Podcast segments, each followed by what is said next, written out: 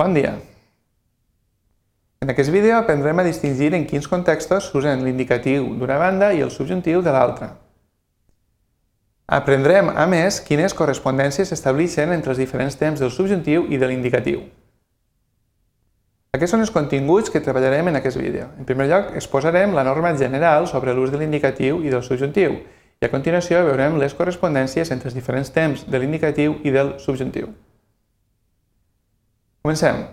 L'indicatiu diem que és un mode no marcat. I què volem dir amb això? Volem dir que, pel que fa a la sintaxi, l'indicatiu apareix tant en oracions simples com en oracions subordinades.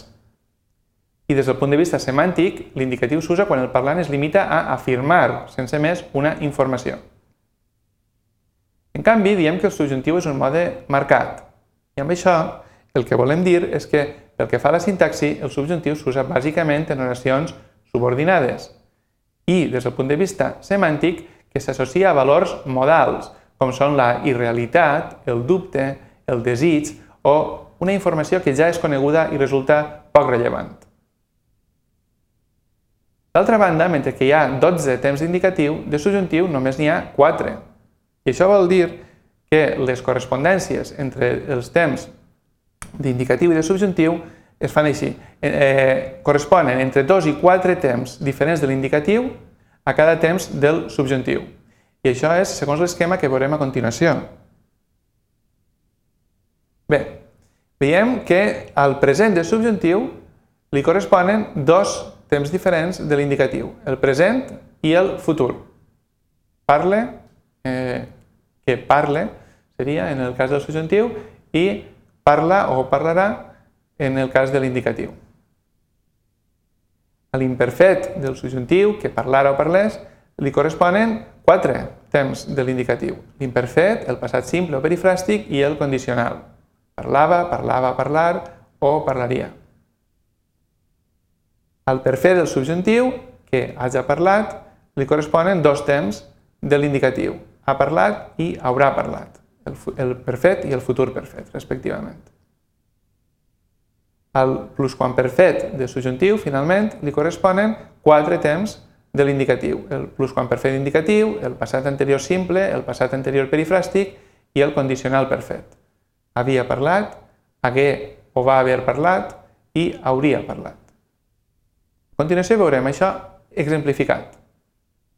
Comencem per la correspondència entre el present de subjuntiu i els dos temps que hem vist abans d'indicatiu, el present d'indicatiu i el futur.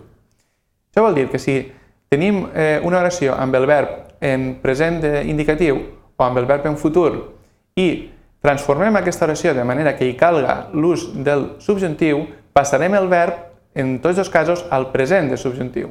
Per exemple, si jo dic Blai llits en veu alta i transforme l'oració, he de dir em molesta que Blai llisa en veu alta. Passa el verb de present d'indicatiu a present de subjuntiu. I si dic, demà vindrà la teua amiga Núria en futur i transforma l'oració, passa a dir, m'alegre que demà vinga la teua amiga Núria. Passa el verb de futur també a present de subjuntiu. Més exemples. Ara passem a la correspondència entre eh, quatre temps d'indicatiu i l'imperfet del subjuntiu en els quatre casos.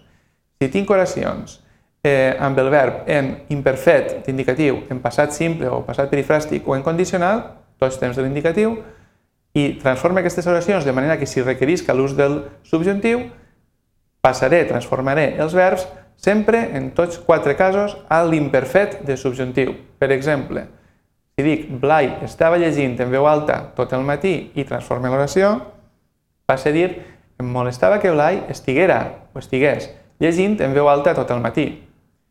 O si dic, ahir vingué o va venir la teua amiga Núria i transforma l'oració, passa a dir, em va alegrar que ahir vinguera o vingués la teua amiga Núria.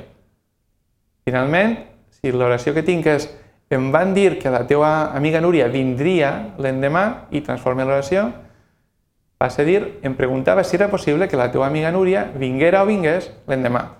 Per tant, hem vist que en transformar l'oració de manera que si requerís l'ús del subjuntiu, aquests quatre temps de l'indicatiu que tenim a l'esquerra passen a ser, en tots quatre casos, imperfet de subjuntiu.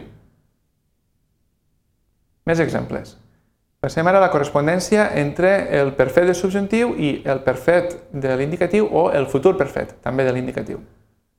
Per exemple, si tinc una oració eh, en la qual el verb és Blai ha llegit en veu alta tot el matí, és a dir, el verb apareix en perfet d'indicatiu i transforma l'oració, passa a dir m'ha molestat que Blai hagi llegit en veu alta tot el matí. Si tinc una oració amb el verb en futur perfet, demà a aquesta hora ja haurà arribat la teva amiga Núria i transforma l'oració de manera que hi he d'usar el subjuntiu, eh, passe el verb a perfet de subjuntiu.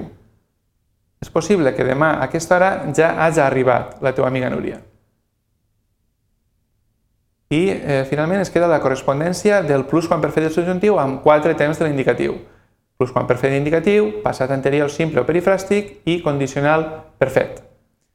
Si tinc una oració amb el verb en plusquamperfet, com Blai havia llegit en veu alta tot el matí i transforma l'oració de manera que hi he d'usar un temps del subjuntiu, aquest temps serà el plusquamperfet de subjuntiu. M'havia molestat que Blai haguera o hagués llegit en veu alta tot el matí. Amb una oració en passat anterior, també, en transformar-la, el verb passarà al plusquamperfet de subjuntiu. Per exemple, després que Vicent li hagué dit tot el que pensava d'ell, Marc s'alçà de taula i se n'anà. Que també podríem dir-ho amb el passat anterior perifràstic, després que Vicent li va haver dit tot el que pensava d'ell, etc. Transformant l'oració, tindríem jo temia que després que Vicent li haguera dit o li hagués dit tot el que pensava d'ell, Marc s'alçara de taula i se n'anarà. Finalment, amb una oració en, amb el verb en condicional perfet, com em van assegurar que avui a les 5 ja hauria arribat la teva amiga Núria, si fem la transformació, també passem el verb al plusquamperfet de subjuntiu. Em preguntava si era possible que la teva amiga Núria haguera o hagués arribat avui a les 5. Com a resum final del que hem vist en aquest vídeo, podem dir que hem après que l'indicatiu és un mode no marcat, tant des del punt de vista sintàctic com des del punt de vista semàntic, mentre que el subjuntiu és un mode marcat, que s'associa a la subordinació i a l'expressió de determinats valors modals. També hem vist que l'indicatiu comprèn 12 temps diferents, mentre que el subjuntiu només en té 4, de manera que la correspondència entre els temps del subjuntiu i els de l'indicatiu es fa raó de entre 2 i 4 temps d'indicatiu per cada temps de subjuntiu.